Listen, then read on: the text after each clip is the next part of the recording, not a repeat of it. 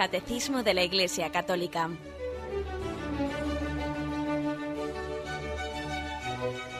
Un programa dirigido por Monseñor José Ignacio Munilla, Obispo de San Sebastián.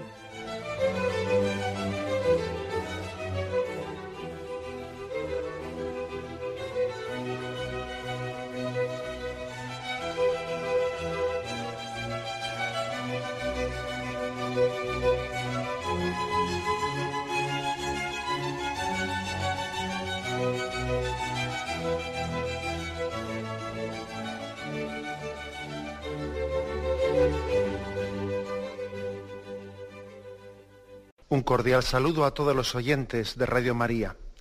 Un día más, con la gracia del Señor, proseguimos el comentario del Catecismo de nuestra Madre la Iglesia.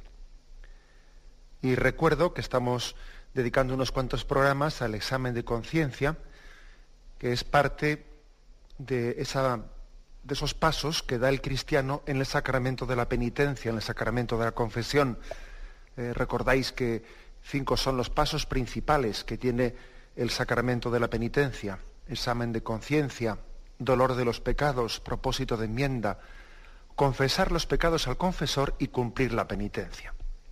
El catecismo en el punto 1454, ah, dentro de lo que es la contrición, habla del examen de conciencia, que decimos que el examen de conciencia es un conocer nuestra vida a los ojos de Dios, ver si nuestra vida es agradable para el Señor, conocernos con, bajo su perspectiva. Y por eso se nos sugiere que hagamos un examen de conciencia, no únicamente bajo esa perspectiva de lo que a mí me parece de mi vida, sino dejando que el Señor me hable.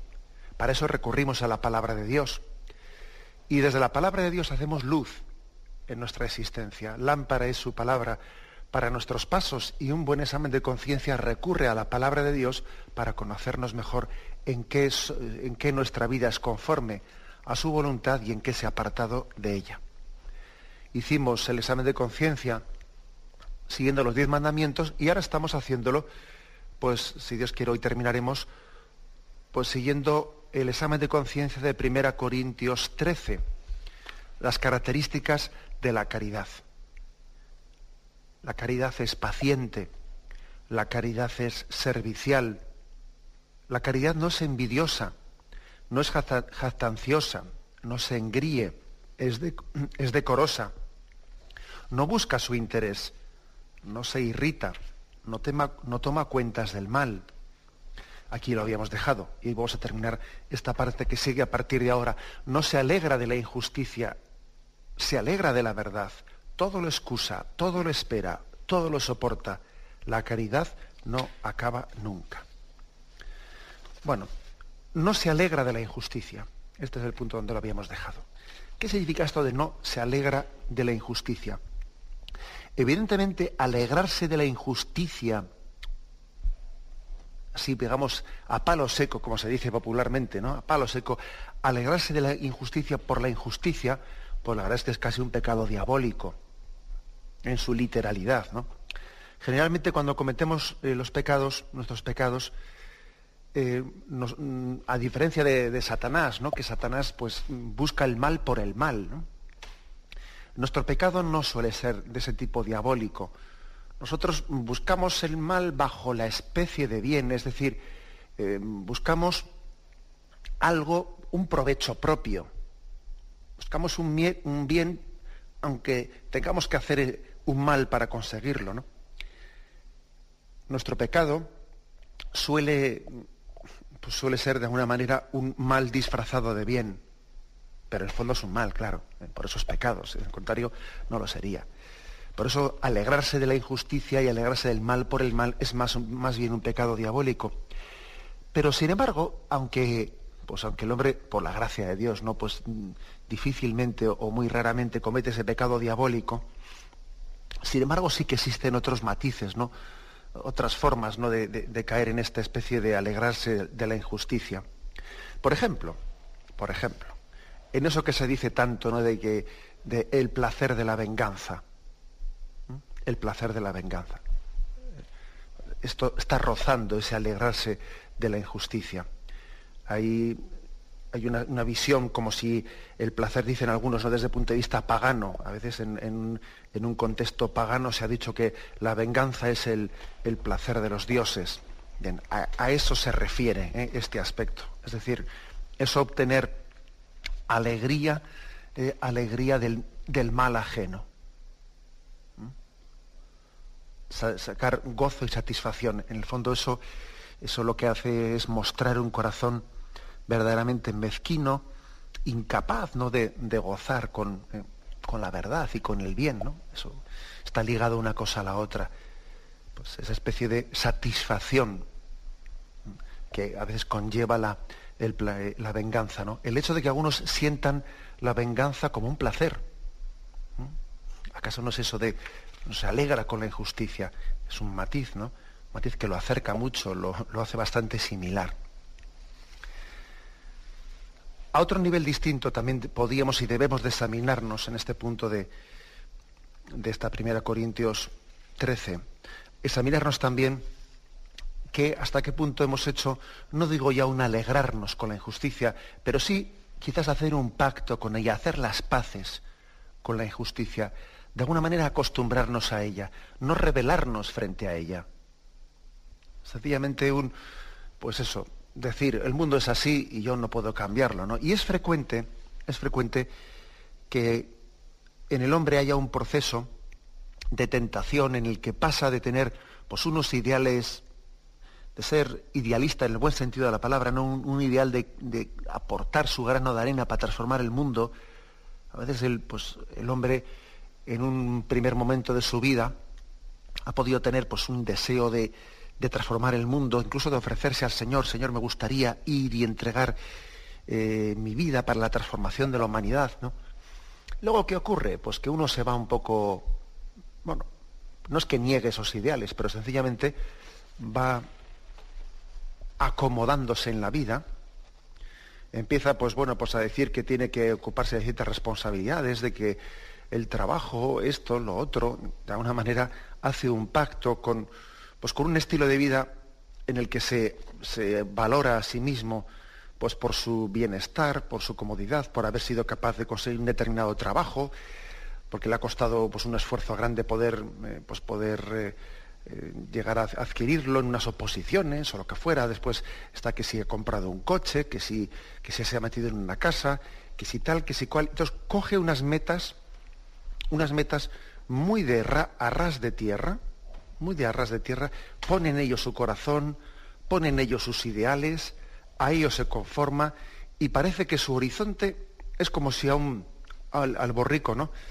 Al burro le ponen las orejeras y entonces ya solamente ve lo que tiene a, 15 eh, metros de, delante suyo. Y entonces esa perspectiva que tenía, ¿no? De, que, de un deseo de un mundo más justo, eso se queda en sueños e ilusiones de juventud que él tuvo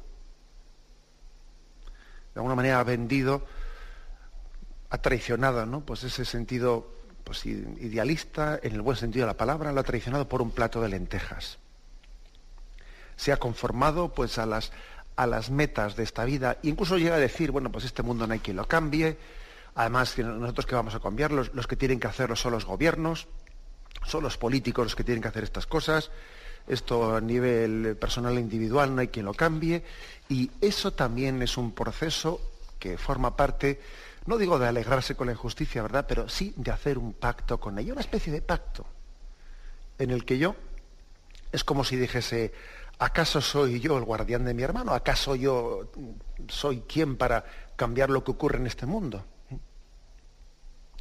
Hay pues ¿no? un, un peligro frente al que tenemos que examinarnos. Este, una cierta connivencia con el mal eh, de muchas formas, a muchos niveles, a muchos niveles, pero también hay una, no olvidemos que hay una connivencia con la injusticia desde el momento en que nos acostumbramos a convivir con ella y sin indignarnos, sin escandalizarnos de la injusticia, sino haciendo pues una especie de pacto de convivencia con ella.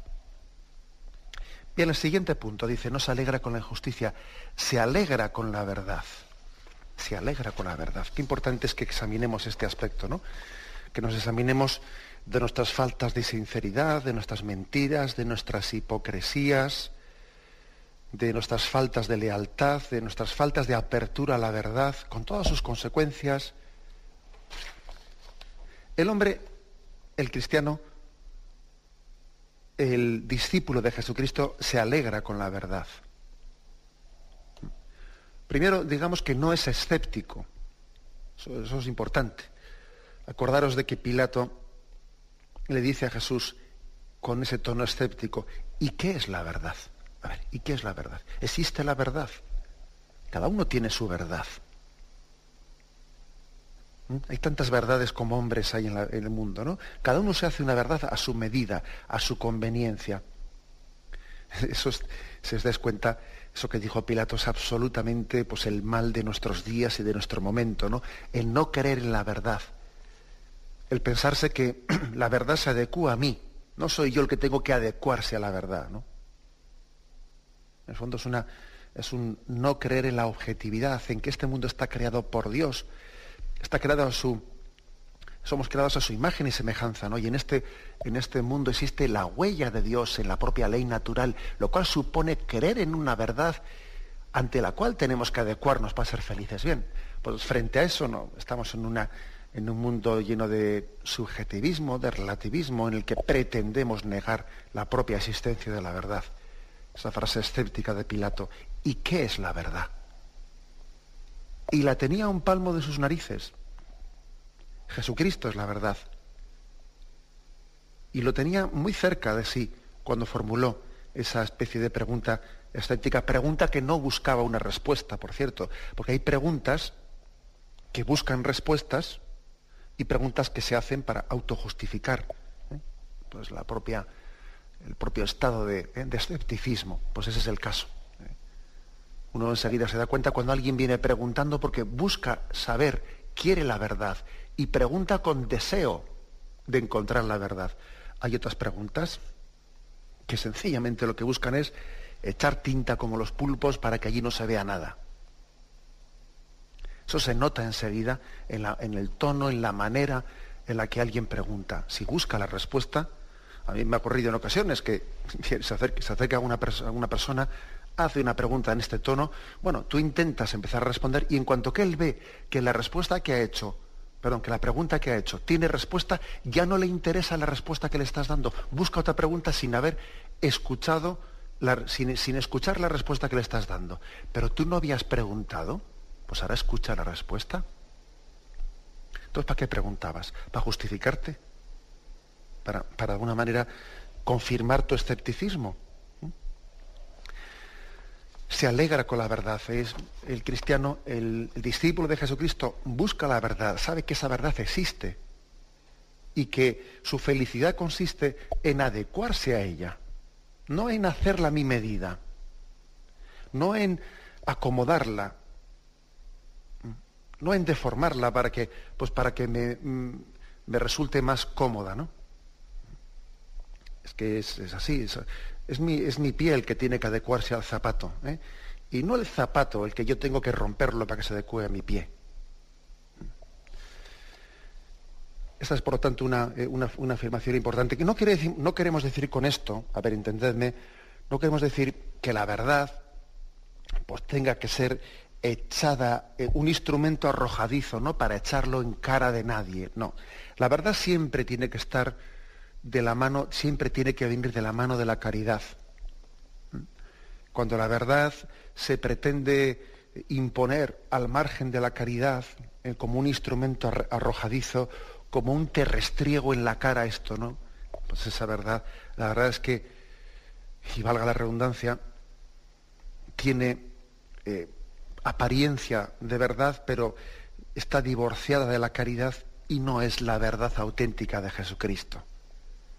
La verdad auténtica de Jesucristo es aquella en la que verdad y caridad están eternamente desposados, no para siempre están desposados. Y lo que Dios ha unido que no lo separe el hombre. Porque es muy frecuente encontrarte pues, a personas que en nombre de la verdad faltan a la caridad. Pues eso, te echo en cara esto y te vas a enterar, te, lo voy a, te voy a recordar aquello que tú... Bueno, en nombre de la verdad faltan a la caridad. También puede ocurrir lo contrario, que a veces en nombre de la caridad se falte a la verdad. Ah, es que por la paz de una de María hay que tapar esto, hay que tapar esto y tal, pues para que el chico no lo pase mal. Óigame usted, o sea, no, no recurra usted a, al argumento de la caridad para faltar a la verdad. Las dos cosas pueden ocurrir, ¿eh? Y creo que además las dos cosas ocurren también en esta cultura nuestra, que uno recurre a la caridad, a la verdad para faltar a la caridad, o se agarra a la caridad y falta a la verdad. Verdad y caridad se funden en Jesucristo. Cristo es la verdad y Cristo es el amor. Y por lo tanto, yo creo que nosotros tenemos ¿no? que, dar el siguiente paso, ¿no? el paso de decir eh, la caridad, la verdad por sí misma y expresada con cariño, expresada con confianza, la verdad será sanante, será terapéutica, será, es decir, no tengamos, no tenemos que, tenemos que quitar el miedo a la verdad. A veces uno dice, cuidado, si digo la verdad, si digo la verdad, pues mm, puede, puede ocurrir que, pues que, me busque problemas, que tal. Entonces voy a recurrir eh, a, otro, eh, a otro conducto. El tema de las mentiras piadosas, ¿sabéis? Las mentiras piadosas pretenden justificarse como un decir, eh, bueno, pues la verdad puede hacer daño, pues la, verdad va a hacer daño y entonces yo se supone que, soy más papista que el Papa y yo voy a ver de qué manera vendo las cosas para que la verdad no haga daño. Oye, tú confía en la verdad, confía en la verdad. Así te crees tú que tú vas a presentar las cosas de una manera distintas a la verdad para que sean menos dañosas. Confía en el poder de la verdad. Dila con cariño, es verdad. Dila con caridad. Expresa una verdad no con acritud, pero confía en la fuerza de la propia verdad. ¿eh? Y no caigas en, ese, eh, pues en esa tentación de las mentiras piadosas, que es tener miedo a la verdad. No tengas miedo a la verdad. Que muchas veces, muchas veces no, pues cuando alguien recurre a la mentira piadosa, lo que hace es un camino mucho más largo y al final para buscarse más problemas, ¿eh? más problemas. La verdad es, cierto que puede, mm, que puede ser también, a veces nos exige, ¿eh? nos exige pues una mortificación propia, exige un, olvido de nosotros mismos, un, superar ¿Eh? pues nuestra, eh, pues nuestro propio pecado de subjetividad, ¿no? Pero al final es el camino más corto. Aquello que decía aquel, ¿no? Que más vale ponerse una vez rojo que veinte veces amarillo quiere decir? Pues evidentemente quiere decir, mira, eh, aunque la verdad pueda resultar mortificante, ¿no? aunque la verdad nos pueda, nos pueda dejar en vergüenza en un momento determinado, aunque pueda suponer tener que superar el amor propio, tener que romper nuestra imagen delante de los demás, tener que humillarnos, ¿no? Todo eso, todo eso es sanante. Todo eso forma parte de una terapia de Dios en la que nos purifica. Cuando uno por, amor a la verdad y por respeto a la verdad tiene que quedar mal delante de los demás, ¿no? O hacer entre comillas, entre comillas, el ridículo, ¿eh? pues sencillamente por reconocer una verdad, ¿no? Eso es sanante, es sanante. Hay que, no hay que olvidarse de que es el Espíritu Santo el verdadero director espiritual de nuestra vida y cuando por respeto y amor a la verdad, pues por lo que sea nuestra imagen queda mal, y ya que sé, pues caemos en una contradicción patente porque habíamos dicho una cosa y luego resulta que es otra. Y entonces uno en vez de tapar eso, ¿no? Pues en vez de tapar no le importa que eso quede patente y no se esconde de esa verdad, es creer y confiar, ¿no? En que, en que la propia verdad, que es Dios, y pues será la que me sane, la verdad os hará libres que es uno de los textos evangélicos más impresionantes, ¿no? La verdad os hará libres. No busques otro camino de libertad aparentemente más corto, menos mortificante, menos que al final va a ser mucho más largo. La verdad os hará libres. No te importe desnudarte eh, ante Dios y ante los demás. No te importe que quede patente, pues tus. Eh, no te importe mostrar tu debilidad Que a veces aquí siempre a tapar la debilidad, ¿no? Que no me vean los puntos débiles. Y para eso a mentir. A mentir, ¿no? Cuando uno recurre a mentir para tapar los puntos débiles, ¿no? La verdad es que yo creo que cae en una tentación tremenda. Se alegra de la verdad, el amor, el amor de la verdad, el amor a la verdad, la confianza en la verdad, en el poder que tiene la verdad por sí misma. Que las cosas se imponen por su propia, por su propia fuerza, ¿no? Por su propio peso. Bien, tenemos un momento de reflexión y continuamos enseguida.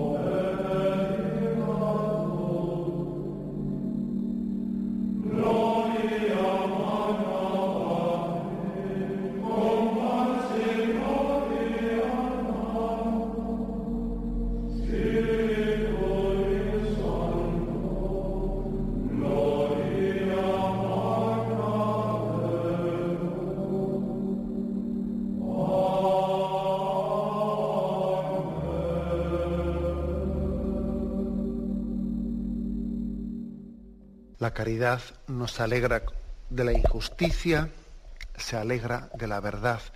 Todo lo excusa, dice el siguiente, ¿eh? el siguiente punto. Todo lo excusa.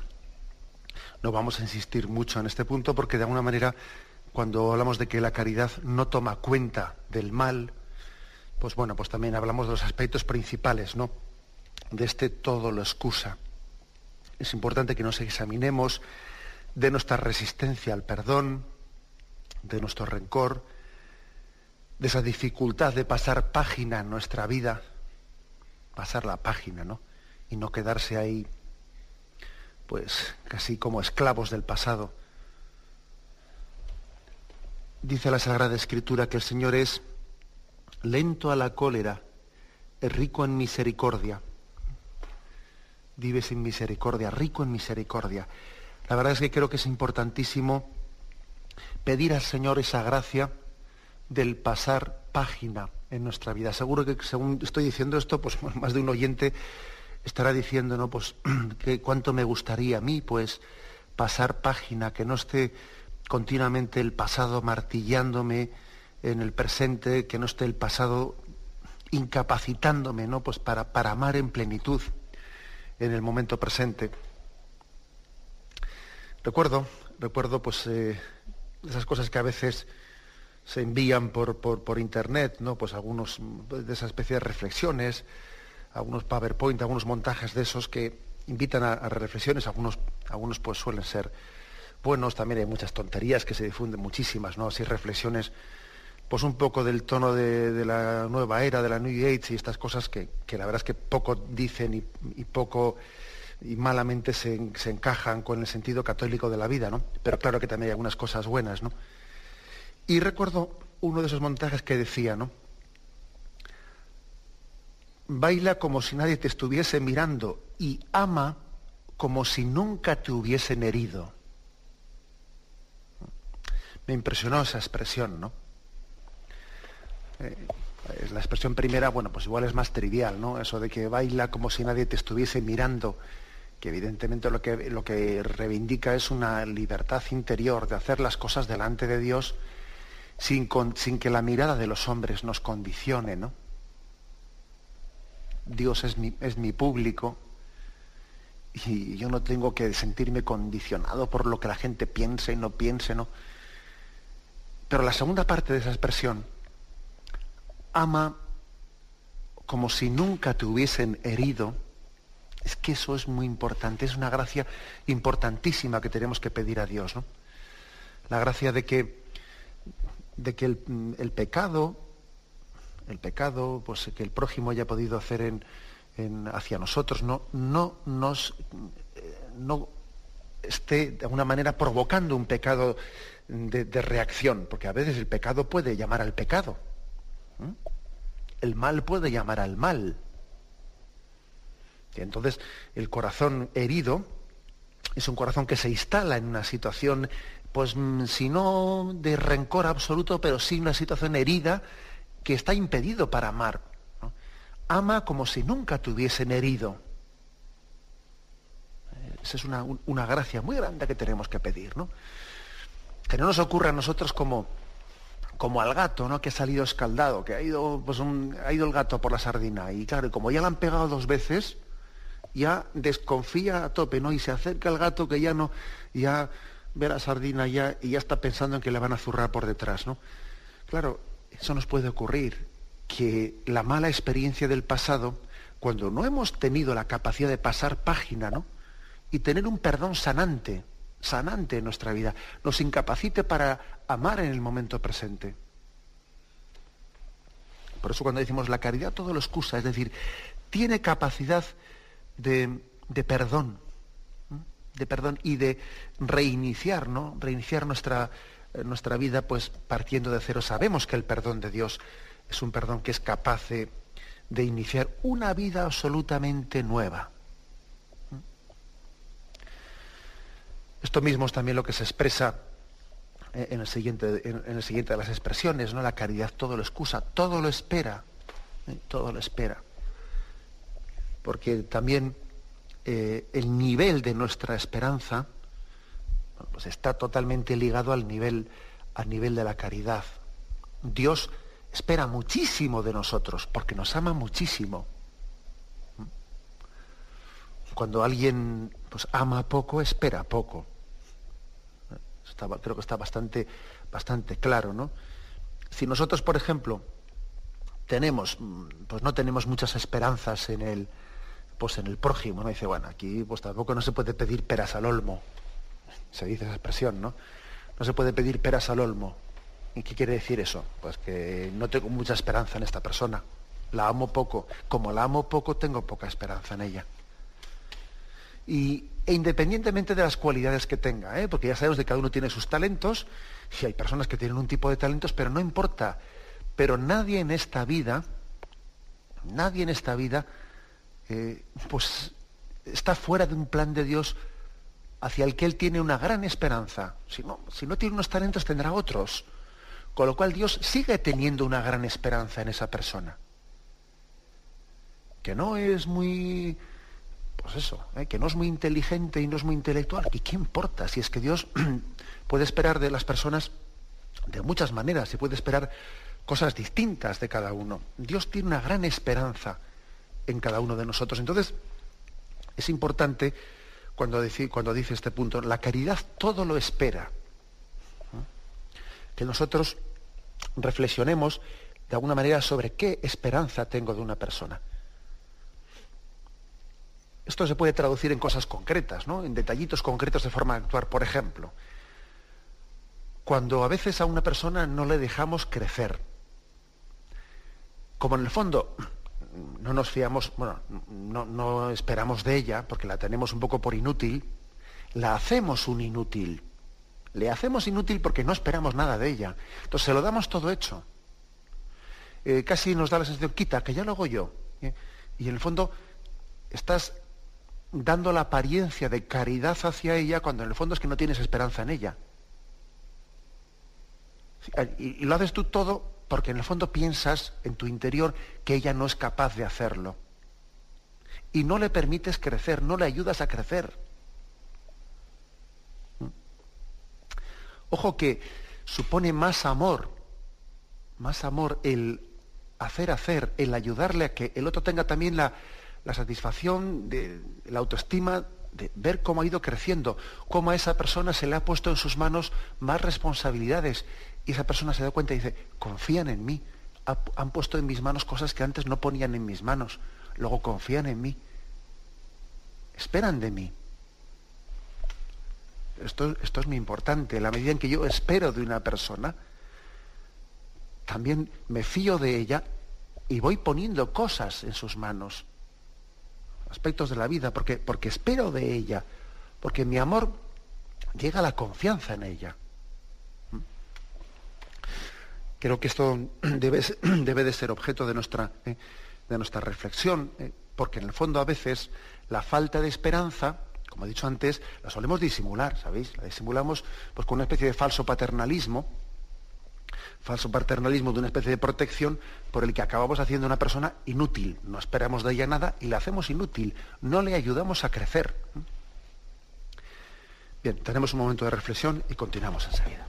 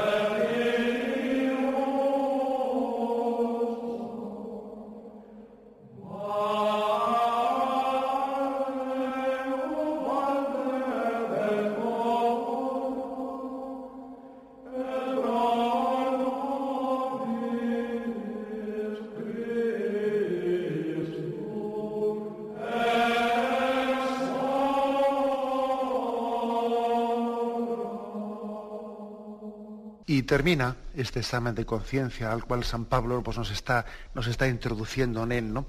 Termina diciendo, la caridad todo lo soporta. La caridad no se acaba nunca. La caridad todo lo soporta. Es un buen es un momento para examinarnos de nuestros cansancios, desganas, apatías, aburrimientos, desalientos, decepciones, etcétera, etcétera. ¿no?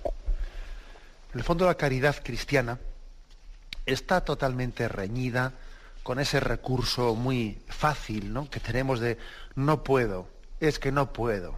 ¿eh? Hay. Pues enseguida estamos ya mm, olvidándonos de que cuando Dios nos pide algo, nos da su gracia para ello. El Señor nunca te deja, nunca te embarca y te deja solo. Él te asiste con su gracia. Ese recurso así victimista, no el más sentido de la palabra, ese recurso del no puedo, es que no puedo, pues se olvida de aquello que dice Pablo, ¿no? Todo lo puedo en aquel que me conforta. La gracia de Dios no te dejará nunca de su mano. Lánzate, ¿no? Y el Señor será tu luz. Es por lo tanto una confianza en la gracia.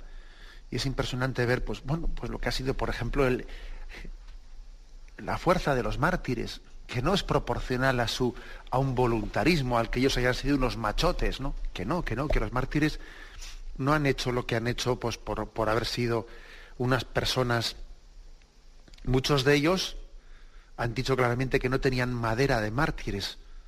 Santo Tomás Moro, me estoy acordando, ¿no? Que decía él cuando estaba en el torreón de, en el torreón allí preso antes de haberle, de haberle juzgado y, condenado a muerte, decapitado, él decía, yo no tengo madera de mártir. Claro, es que el martirio es una gracia de Dios, porque la gracia te sostiene. Cansancio, eh, esa especie de, de miedo, desaliento, es una falta de confianza en la gracia. Fijaros lo que la lectura de la segunda carta del apóstol San Pablo a los Corintios, el capítulo 4, versículo del 7 al 15 que leemos el día de Santiago, Santiago apóstol, pues el primero de los apóstoles mártires leemos, ¿no? Este tesoro lo llevamos en vasijas de barro, para que se vea que una fuerza tan extraordinaria es de Dios y no proviene de nosotros. Nos aprietan por todos los lados, pero no nos aplastan. Estamos apurados, pero no desesperados. Acosados, pero no abandonados. Nos derriban, pero no nos rematan. En toda ocasión y por todas partes llevamos en el cuerpo la muerte de Jesús para que también la vida de Jesús se manifieste en nosotros. Qué, fuerza tan grande no tiene, tiene esta, expresión de San Pablo. San Pablo había visto en su vida cómo pues, él, sabe lo que sus fuerzas pueden dar de sí, mira su historia y dice, a mí la fuerza de Dios me ha sostenido, de lo contrario es que, es que no me lo explico, ¿no? Por eso él dice, todo lo puedo en aquel que me conforta. Y si, y si me dejo de su mano, pues no soy nada, ¿no? Pues un alfiler es capaz de asustarme. Y sin embargo, sostenido por su gracia, pues es capaz de, de adentrarse ¿no? en medio de la refriega, en medio de la batalla. Por lo tanto, eh, todo lo soporta es la capacidad de aguante, la capacidad de encaje en la vida. La caridad nos da capacidad de encaje, ¿no? y no, nos, asusta, es decir, nos da capacidad de no asustarnos ante la cruz. Diciendo, ¿y cómo haré? ¿Y si seré capaz? ¿Y cómo soportaré? ¿Y si me dice el médico qué? Y no sé qué. Oiga, mire usted, si el, si el Señor le pone en un camino, Él le dará la gracia. Él le dará, Él le asistirá. No voy a estar yo ahora calculando si tengo fuerzas para. Quiero que al mismo tiempo, eh, otro, otro aspecto bajo el que examinarse eh, en, este, en esta indicación de que la caridad todo lo soporta, es la importancia de la perseverancia, examinar nuestra perseverancia. Porque es que es también muy típico ¿no? de, los de esta generación, de este momento en el que estamos, pues ilusionarse y luego cansarse, hartarse, ¿no? Y, y tener pues tener poca perseverancia para llevar hasta el final ¿no? Eh, la vocación de Dios. Me ilusiono, pero claro, me ilusiono por amor propio. Me ilusiono pues porque era una meta novedosa para mí y entonces, bueno, pues como voy a explorar metas nuevas, pues eso me, da una ilusión. En el momento en que ya comienzo a conocerlo, pues ya me harto un poco y ya a por otra cosa, ¿no? Pues eso también eh, yo creo que debe, debe de entrar este aspecto aquí, ¿no? Es, en ese todo lo soporta. El ser capaz de asumir la cruz también de la perseverancia. Esa especie de, la tendencia al aburrimiento, a la apatía, a la desgana, pues es propia de una generación que no, que cualquier cosa le atrae, le ilusiona, ¿eh? pues, ala, alguien dice que qué bonito es tocar la guitarra, ala, a, pedir una guitarra, me la compran, la cojo, estoy tocando la semana y medio y ya la dejo por ahí tirada porque ya me he hartado. Y luego dicen otra cosa, ¿no? Pues qué bonito sería no sé qué. Cojo unos libros, los compro, los tal, a la semana y media y ya me he hartado y los tengo en un sitio. Qué bonito es... Y eso continuamente está ocurriendo. Que no abrazamos la cruz de la perseverancia en esta vida. No, no abrazamos esa cruz. Hacemos las cosas por ilusión de amor propio, pero no por, no por la ilusión de la caridad, el amor de Dios. Esto nos pasa por eso, ¿no? Nos pasa porque nuestras ilusiones son a un nivel puramente humano de amor propio. Pero no es la caridad, el amor de Cristo el que nos urge. No nos dejamos urgir por su amor, sino que nos movemos a un nivel de amor propio, muy sencillo, ¿no? Bueno, pues, por ejemplo, a, un, una, a unos indicativos, ¿no? De que, pues eso, que alguien resulta que tiene la ilusión de, pues le han regalado un coche nuevo, ¿no? Y entonces el coche nuevo hay que ver cómo lo mima tú. Que está ahí quitándole el polvo y tal, tal, tal. Al poco tiempo ya, como el coche ha dejado de ser nuevo ya no tiene esa ilusión, tiene otras, ya el coche lo tiene hecho una porquería y tal, ¿no? Y ahora, a, por otra. Es curioso, ¿no? Pero a veces nos dejamos motivar no por un amor profundo, ¿eh? no por el amor de Cristo, sino por unas motivaciones absolutamente superficiales, ¿no? Como el coche es nuevo, me hace ilusión limpiarlo. Si deja de ser nuevo ya, pues ya he perdido la ilusión para limpiarlo, ¿no? Y tal. Es que es, que es curioso, ¿eh? Pero qué poquita cosa podemos llegar a ser. Cuando, cuando no dejamos que Cristo, que sea su amor profundo a la verdad y al amor al bien, ¿no? Y el deseo de servir a Dios y servir al prójimo, el que sea la motivación de nuestra vida, pues los móviles por los que nos, eh, por los que nos movemos, y valga la redundancia, ¿no? las motivaciones de nuestro, de nuestro movernos a hacer algo, pueden ser, pero una pequeñez, pero pequeña, pero, pero es tremendo. Hay que examinarse pues también aquí de, eh, pues de esa dificultad para la perseverancia, esa dificultad de movernos por motivaciones últimas verdaderas, ¿no? Por el bien en sí mismo, por la gloria de Dios, por el servicio a nuestros hermanos, no por ilusiones humanas que hoy son y dentro de un cuarto de hora van a dejar de ser. La caridad todo lo soporta, ¿eh? pues dice aquí San Pablo, todo lo soporta, tiene capacidad de encaje, capacidad de encaje. Suelen decir que no es mejor boxeador el que el que más tortas da, sino el que tiene capacidad de recibirlas y no venirse abajo enseguida. Tiene capacidad de aguante, de soportar. ¿eh? La caridad no, no, se acaba nunca. ¿eh? Concluye así este examen ¿no? de, de 1 Corintios 13. La caridad no se acaba nunca. Esto también hay que afirmarlo hoy en día pues, con, vamos, con, toda rotundidad. La caridad no se acaba nunca. Cuando dice por alguien, no, es que, es que se me ha acabado el amor. ¿eh? Uno justifica pues, que su matrimonio se rompa porque dice, se me ha acabado el amor. Pero ¿cómo que se te ha acabado el amor? La caridad no se acaba nunca. Lo que se podrá acabar será una ilusión, un sentimiento en la medida en que también no, no lo hayas cultivado pero el amor, la caridad, no se ha acabado nunca, porque la, caridad, la caridad es una llamada de Dios, es una vocación de Dios, es un don de Dios. Y los dones de Dios son sin arrepentimiento.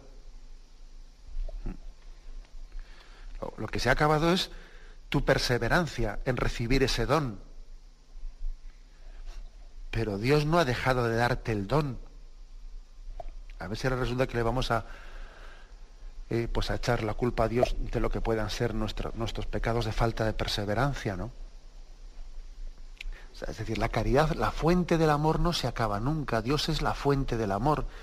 Y cuando Dios nos da una vocación al amor, pues es que esa vocación es, es sin retorno sin retorno. La caridad no se acaba nunca. Otra cosa es que nosotros tenemos que ser perseverantes en, abrirnos a esa llamada, en abrirnos a, ese, a esa vocación, en, alimentarla, pues con un montón de detalles de, delicadeza, etcétera, etcétera. Y esto en todos los órdenes de la vida.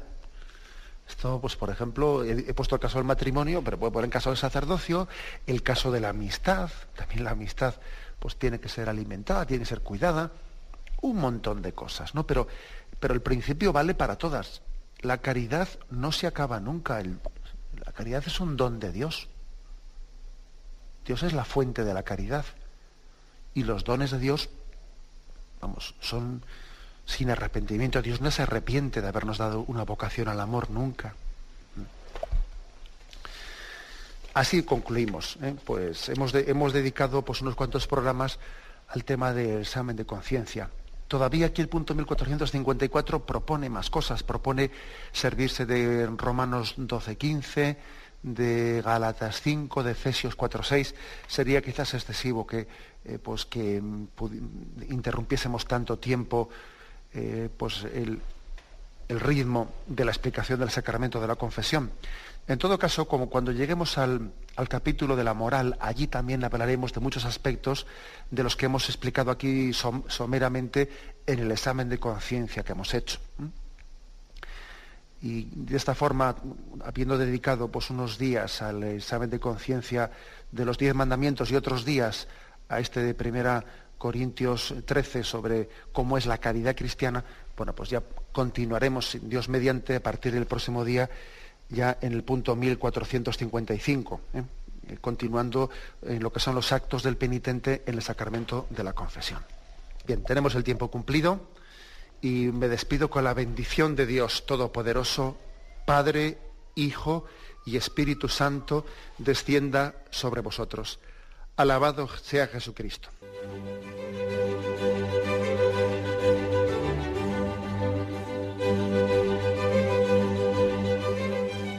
Finaliza el Catecismo de la Iglesia Católica, un programa dirigido por Monseñor José Ignacio Munilla, obispo de San Sebastián.